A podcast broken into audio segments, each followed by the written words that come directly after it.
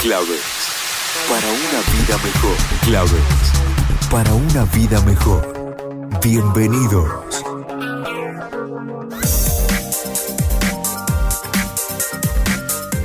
A muchos de nosotros nos es difícil tomar decisiones determinantes en nuestra vida y más si esas decisiones tienen que ver con hábitos que a lo mejor nos gustan, pero que sabemos que nos están apartando del propósito divino de Dios para nosotros. Es así como muchos de nosotros vivimos una vida sabiendo que hay muchas cosas que hacemos que no son correctas, pero no hacemos nada por evitarlas o cortarlas de raíz. A veces llegamos al punto que nos acostumbramos tanto a esos hábitos desagradables que nos sentimos hasta cómodos con ellos. Es decir, pareciera que es algo normal en nuestra vida cuando lo verdaderamente normal fuera que como hijos de Dios, que deseamos agradar a nuestro Padre Celestial, deberíamos hacer algo por cambiar aquello que sabemos que no es agradable.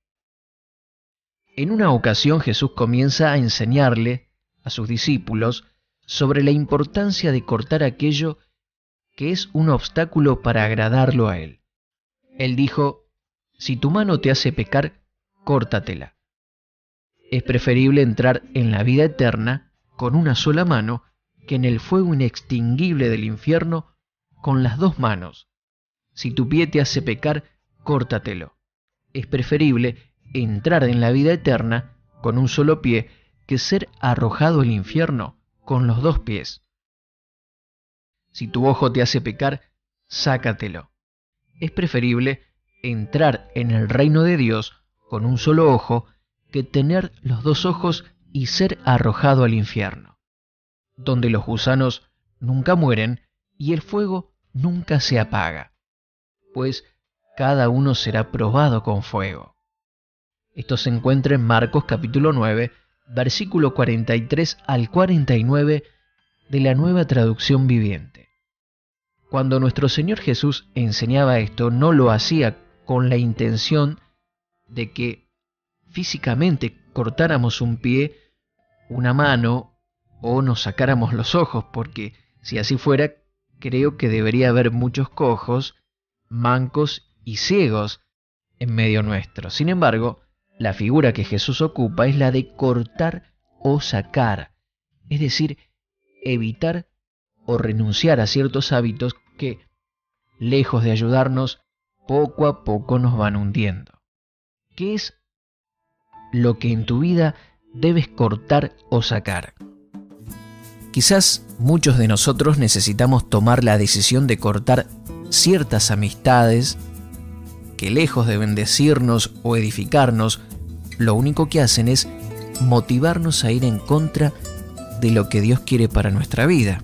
Quizás otros tienen que sacar de su vida ciertos hábitos ocultos que nadie sabe que realizan, pero que muy bien saben que ofende a Dios cada vez que lo practican.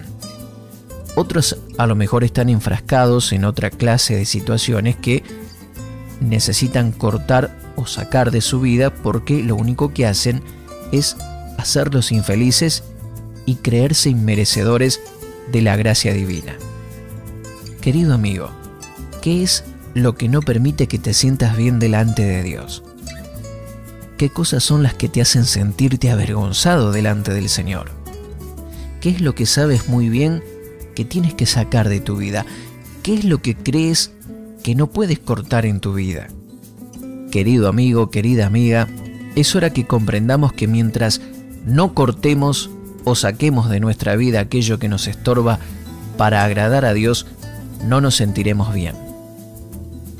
Mientras insistamos en ocultar aquello que nos avergüenza, o mientras insistamos en hacernos los despistados con aquello que sabemos que no es agradable a Dios, no vamos a prosperar. ¿Quieres vivir una vida cristiana plena? ¿Quieres disfrutar del hecho de ser hijo de Dios y andar en sus caminos? ¿Quieres sentirte bien delante de la presencia de Dios?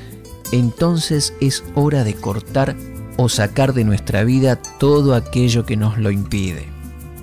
Es hora que podamos libremente levantar nuestro rostro en alto y ver a Dios sin vergüenza alguna. Saber que estamos luchando por agradarlo en todo y que no hay nada que nos prive del gran privilegio de disfrutar de su presencia y su respaldo. Pero todo esto solo lo lograremos cuando tengamos la determinación y la voluntad para cortar o sacar de nuestra vida todo aquello que nos impide sentirnos plenamente libres delante de Dios. Querido amigo, ¿qué estás esperando para cortar o sacar de tu vida todo aquello que no agrada a Dios? Termino esta charla compartiendo contigo lo que dice Josué capítulo 1 versículos 7 al 9 en la nueva traducción viviente. Solo te pido que seas muy fuerte y valiente.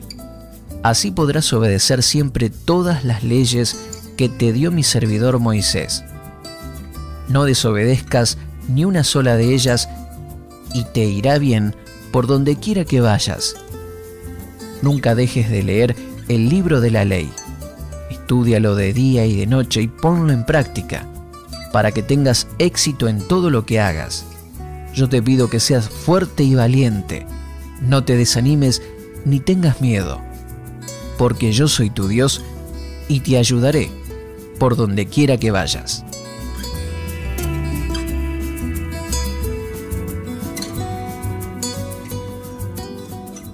Claves para una vida mejor. Una charla dinámica e informal con Mario Serrano. Contactos marioserrano.life.com.ar En Facebook, Rubén Serrano. Claves para una vida mejor. En tu radio amiga